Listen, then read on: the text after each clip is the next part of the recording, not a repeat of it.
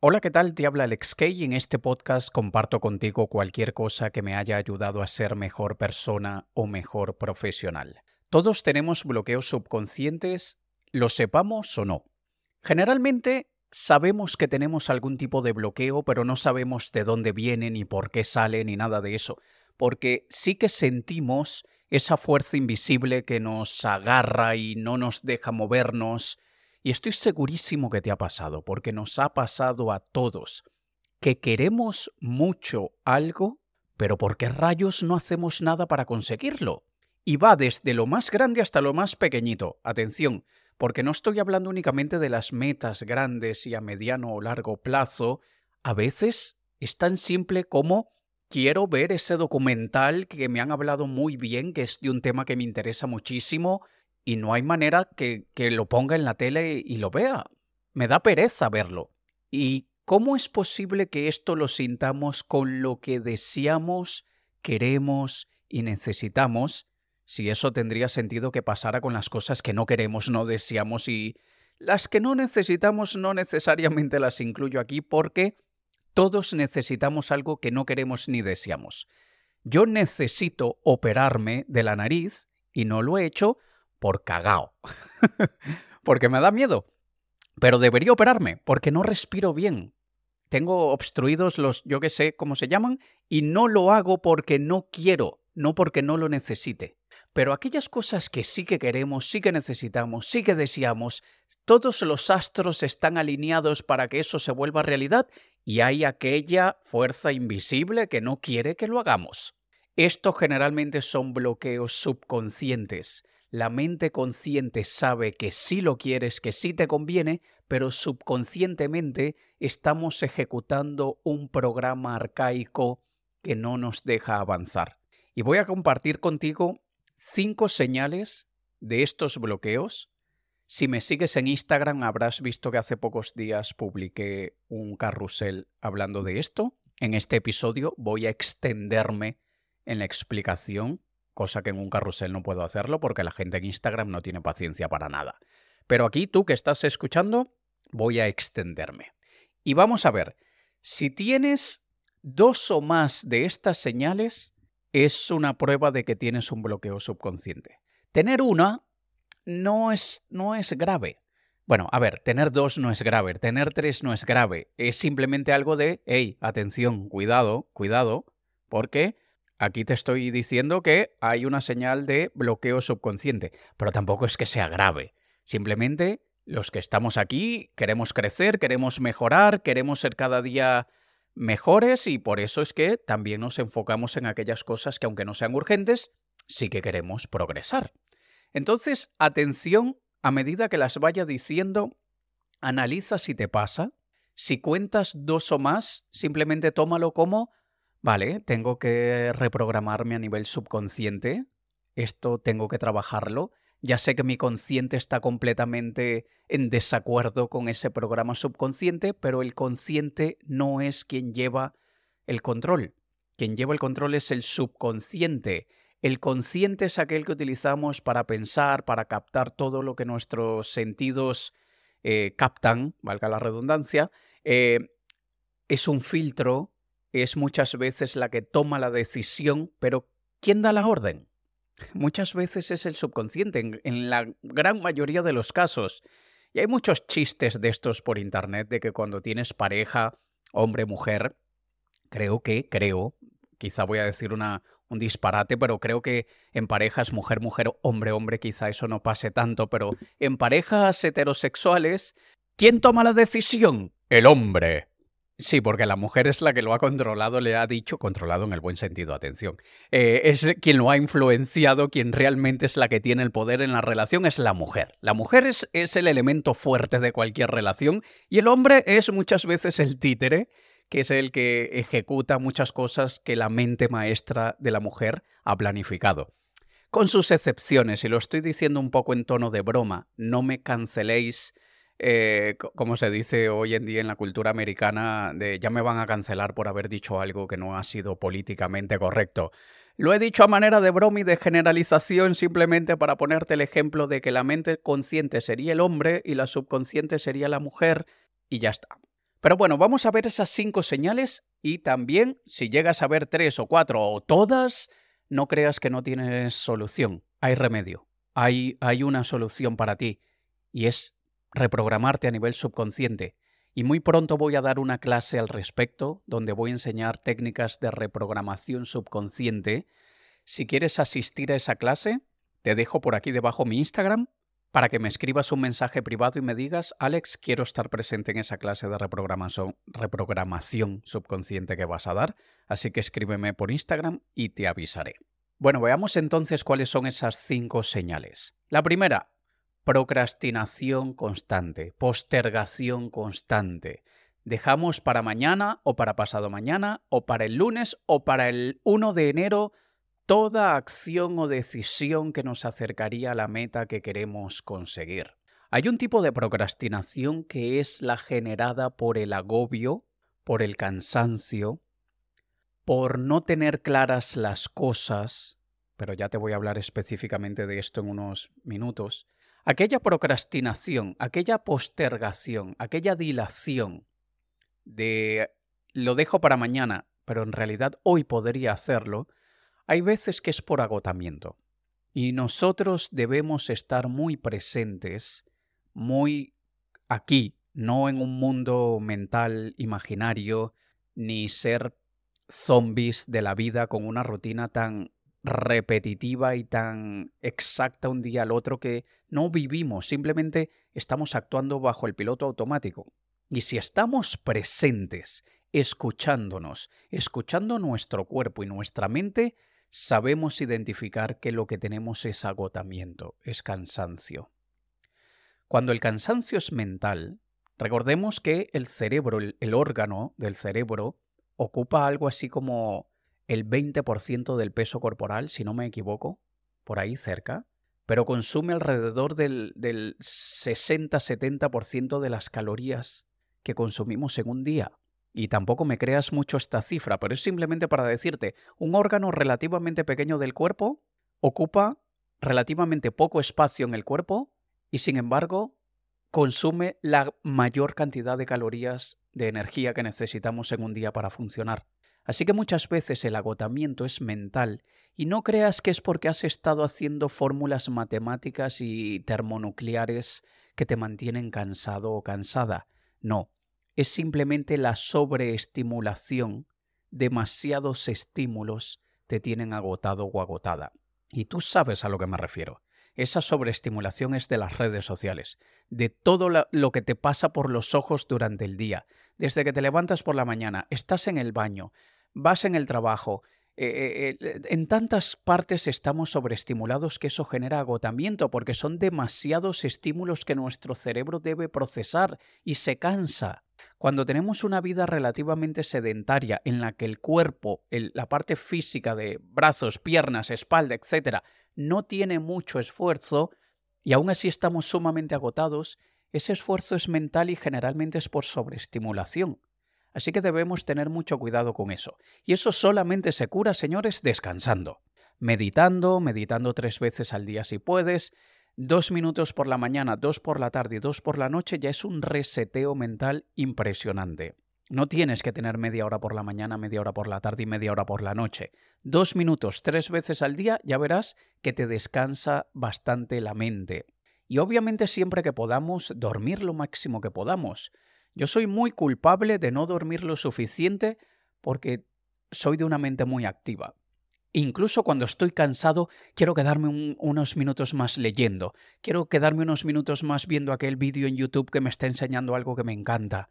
Y, y me estoy durmiendo, pero quiero leer una página más. Y eso es algo que tengo que mejorar. Aún así, es muy raro que duerma menos de seis horas y media por día. Me encantaría llegar a las siete como, como regla, como norma, pero estoy entre 6, 6 horas y media. Esa sería mi, mi, promedio, mi media de, de horas de sueño. Sin embargo, el fin de semana siento el cansancio, el cansancio acumulado del resto de la semana. Y aunque durante la semana varias veces me echo una siesta y trato de dormir al menos 25 minutos, y ya te lo he dicho en otros episodios, trata de dormir solamente 20, 25, 30 minutos máximo, no duermas durante, durante el día 40, 45 minutos porque estás en pleno ciclo de sueño que acabas de interrumpir y te vas a despertar mucho más agotado que antes de la siesta. Mientras que una siesta de 20, 25 hasta 30 minutos sí que te recarga. Y no, señores, como mucha gente que dice, no, es que en lo que me despierto ya veo que estoy más cansado. Ostras, acabas de dormir media hora, date al menos 15 minutos para recuperarte. No te juzgues por esos minutos siguientes al haberte despertado. La gente cree que te despiertas y ya estás como una máquina, inmediatamente al abrir los ojos ya tienes mucha energía. No, lávate la cara, date unos 15 minutos para cambiar el estado de reposo a estado activo y verás que todo cambia. Pero ya habiendo dicho que hay que tener atención con esto de la procrastinación, que en muchos casos es agotamiento, cuando no lo es, es simplemente algo que te está impidiendo actuar y puede ser simplemente lo que ya he comentado que se llama disonancia cognitiva. Tienes un conflicto de valores, tienes un conflicto de intereses. Es como que me digas, mi meta es tener un negocio propio que facture lo suficiente para que ni yo ni mi familia nunca más tengamos que preocuparnos por dinero, pero al mismo tiempo tu valor de la familia, de pasar, pasar mucho tiempo de calidad con la familia, está en tu más alta prioridad. Y sabemos que construir un negocio exitoso no es compatible con compartir mucho tiempo de calidad con tu familia. Y quien diga lo contrario está mintiendo. Quien diga lo contrario es mediocre en ambas áreas, en el negocio y en la familia. Porque si tú quieres pasar tres horas al día de tiempo de calidad con tus hijos y con tu pareja, tres horas, no estoy hablando de ocho, tres horas, pero también tienes que pasar de 6 a 7 u 8 horas trabajando y necesitas unas 6 o 7 horas de descanso y luego necesitas un, una hora o un par de horas al día para tus asuntos de higiene personal y otras cositas, dime dónde rayos tienes tiempo para construir un negocio exitoso que generalmente en el primer año o en los dos primeros años o incluso a veces en los primeros cinco años requiere de ti, de un compromiso, de alrededor de 10 horas al día, 6 días a la semana, durante 3, 4, 5 años. ¿Dónde metes el tiempo de calidad con tu familia? Pero bueno, esto puede ser sujeto a controversia y bastante debate, y probablemente habrán aquellos que lo habrán conseguido, pero en mi opinión, y bueno, siendo este mi podcast, creo que puedo dar mi opinión abierta y sincera, en mi opinión, no es compatible construir un negocio exitoso y, y al mismo tiempo pasar mucho tiempo de calidad con tu familia. ¿Pasar una hora al día, hora y media? Claro que sí. ¿Pasar tres o cuatro horas al día? No sé cómo. Pero bueno, así que esto es simplemente para tener atención que podemos estar queriendo dos cosas que son opuestas o a veces podemos estar queriendo dos cosas que, son incompatibles, no necesariamente a nivel de valores. Es como, quiero vivir en Portugal, pero quiero vivir en Medellín, Colombia al mismo tiempo. Bueno, decídete, chaval, o vives en Medellín o vives en Lisboa. Tienes que tomar una decisión. Así que eso puede ser también lo que nos esté haciendo procrastinar, y esto me lleva al punto 2. La segunda señal es no sabes lo que realmente quieres. No te aclaras. Llevas meses o años intentando decidir cuál camino seguir y nunca te decides por ninguno. No vives ni en Nueva York ni vives en Ciudad de México sino que te quedas allí en Buenos Aires o en Tijuana o en Málaga y no decides el destino siguiente para tu vida. Sigues en ese trabajo que detestas porque no has tomado la decisión o de buscar un trabajo mejor o de montar un negocio propio o de irte a vender cocos en la playa en Fiji. Lo que sea, cualquier cosa, lo que tú quieras, pero hay que decidirse por algo. Y muchas veces no nos decidimos sabiendo que vivimos en un mundo pleno, lleno de opciones. Podemos hacer lo que nos dé la gana. Tengas 25 años o tengas 52, tengas 9 años de edad o tengas 90, el mundo es tuyo. Si tienes 9 años necesitas el apoyo de tus padres. Si tienes 90 años puede que necesites el apoyo de tus sobrinos, tus hijos o tus hermanos o alguien. Pero tienes el mundo a tu disposición. Y lo único que tienes que hacer es decidirte. ¿Y por qué no nos decidimos? Por bloqueos subconscientes. tenemos muy arraigado el programa automático de solamente tengo una oportunidad para tomar una decisión, así que tengo que tomar la mejor decisión. Cuando en realidad podemos tomar todas las decisiones que queramos y equivocarnos todas las veces que queramos. Solo que desde que éramos niños, padres, escuela, sociedad, nos ha castigado por cometer errores. Y parece que una vez que decidimos que yo quiero el helado de chocolate, ya no puedo cambiar de opinión y pedir el helado de fresa, porque viene el padre o la madre y nos reprende, nos regaña, nos arma la bronca y ya te compré el de chocolate, ahora no me vas a venir a pedir uno de fresa, no puedes cambiar de opinión así. Estamos programados para no cambiar de opinión. Y esto me va a llevar al otro punto, pero, pero, cuando no sabemos lo que realmente queremos es porque estamos condicionados a tener muchísimo cuidado con la decisión que tomemos, porque si tomamos la decisión errada, nos vamos a arrepentir el resto de nuestra vida. Y antes de pasar al punto 3, piensa que todo es reprogramable. Todo esto que tenemos lo tenemos por repetición, por muchísimas repeticiones. Y no pasa nada, está todo bien. Solo que no podemos olvidar que la reprogramación es posible, solo que no es posible, es posible a nivel consciente, solamente a nivel subconsciente.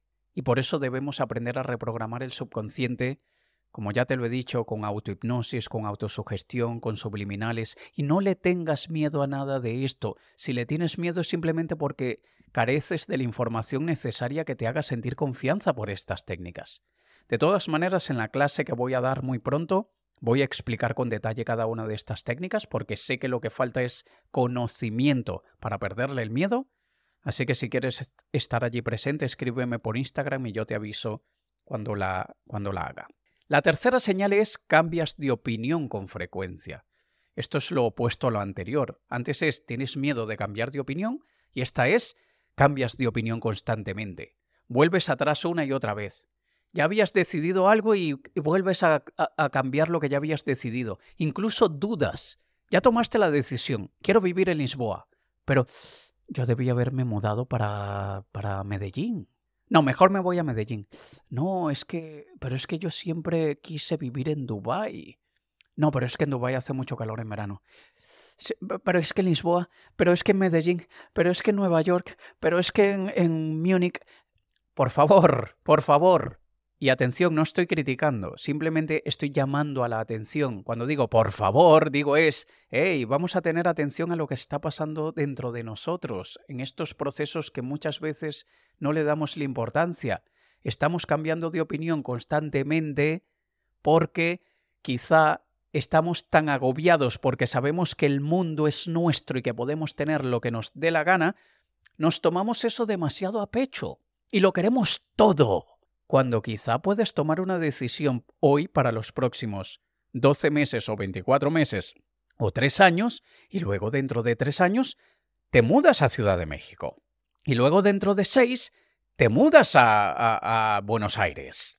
Lo que tú quieras. Parece que a veces lo queremos todo ya, todo ahora. Y eso me ha pasado a mí muchas veces. Yo soy un multipasión. Yo soy un multipotencial, yo soy un polímata, un polifacético.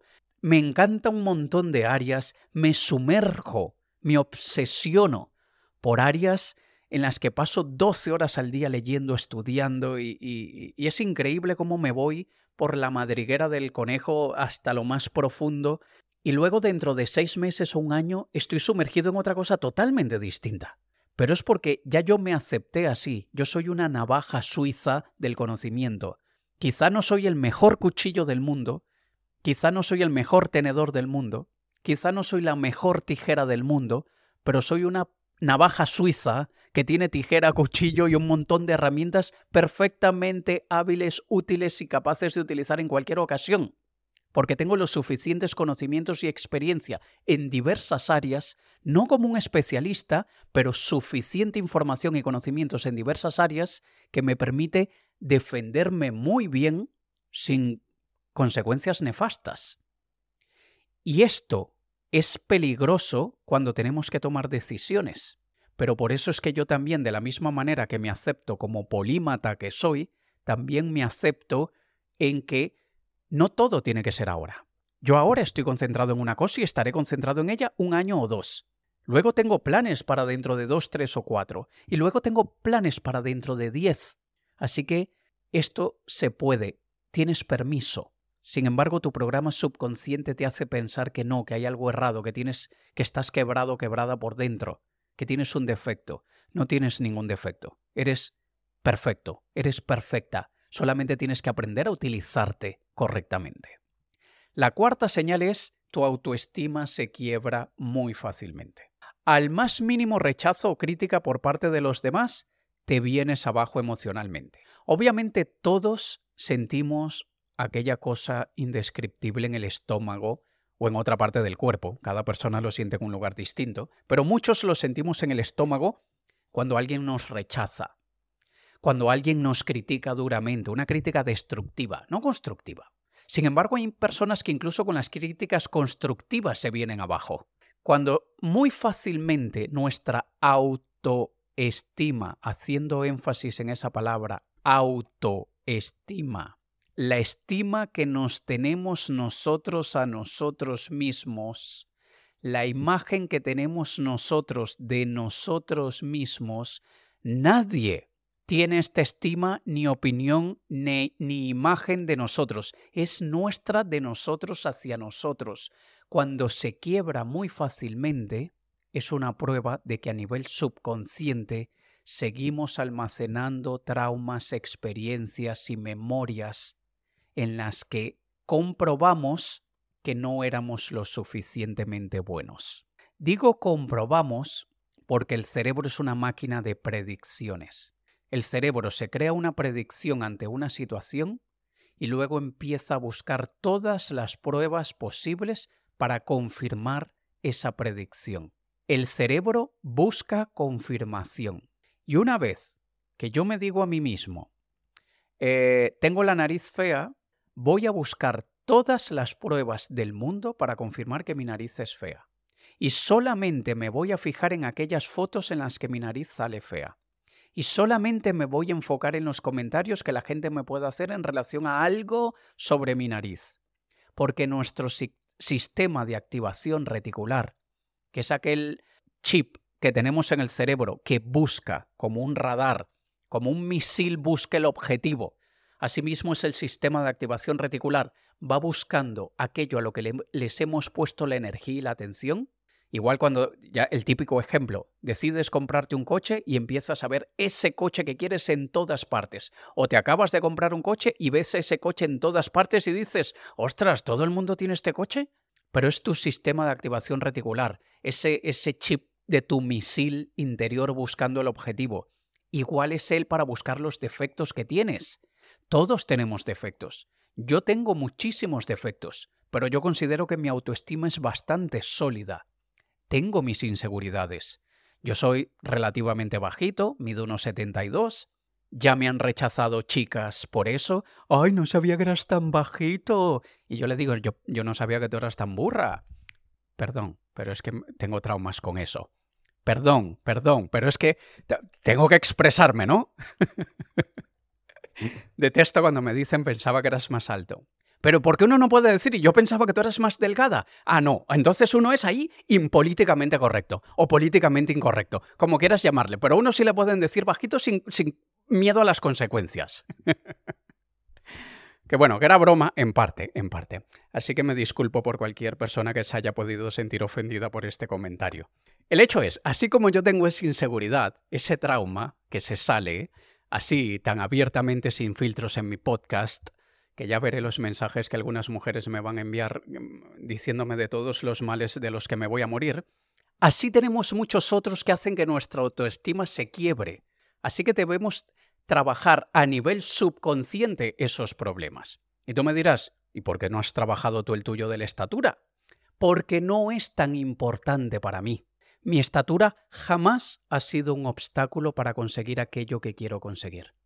Pero has dicho que te han rechazado algunas chicas. Sí, las incorrectas, las que no me convienen, las que no quiero. Una mujer que rechace a un hombre por su estatura es una mujer con la que yo no quiero pasar ni una hora de mi vida. Y hay demasiadas opciones que sí me aceptan tal cual como soy. Así que cuando nos encontramos con un defecto, entre comillas, un trauma, cualquier complejo de inferioridad, superioridad o lo que sea, y vemos que es el causante o uno de los causantes por el que no conseguimos lo que queremos, entonces claro que tenemos que hacer algo al respecto y claro que tenemos que mejorarlo. Entonces, esto a través de la autosugestión, a través de la estimulación bilateral, y cuando digo estimulación bilateral puede ser a través del sonido con tonos isocrónicos, frecuencias de solfeo, tonos binaurales.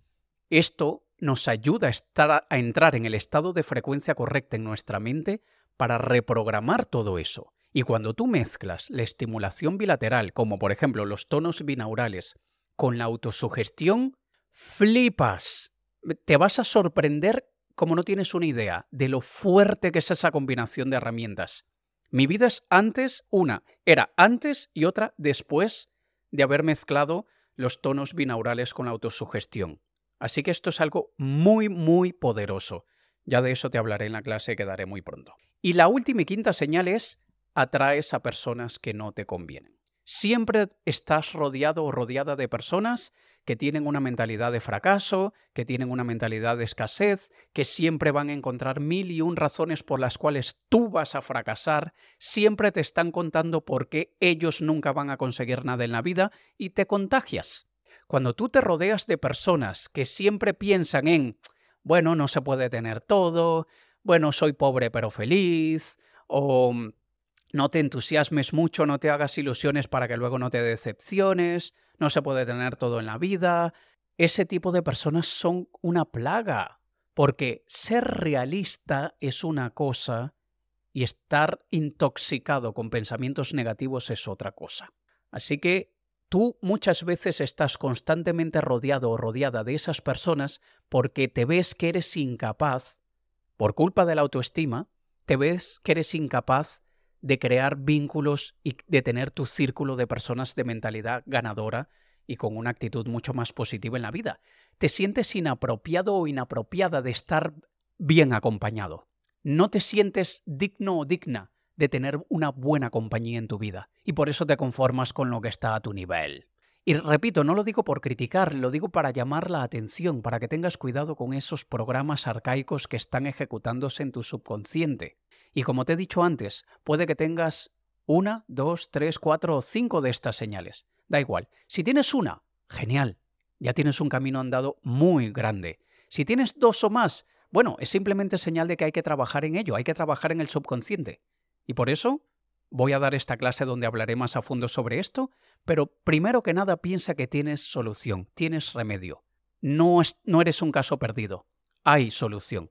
Así que simplemente con el tomar conciencia de que ya hay algo que debemos cambiar y es un gran paso y lo siguiente que tenemos que hacer es reprogramarnos para que ese cambio se note en nuestra vida y en nuestro día a día.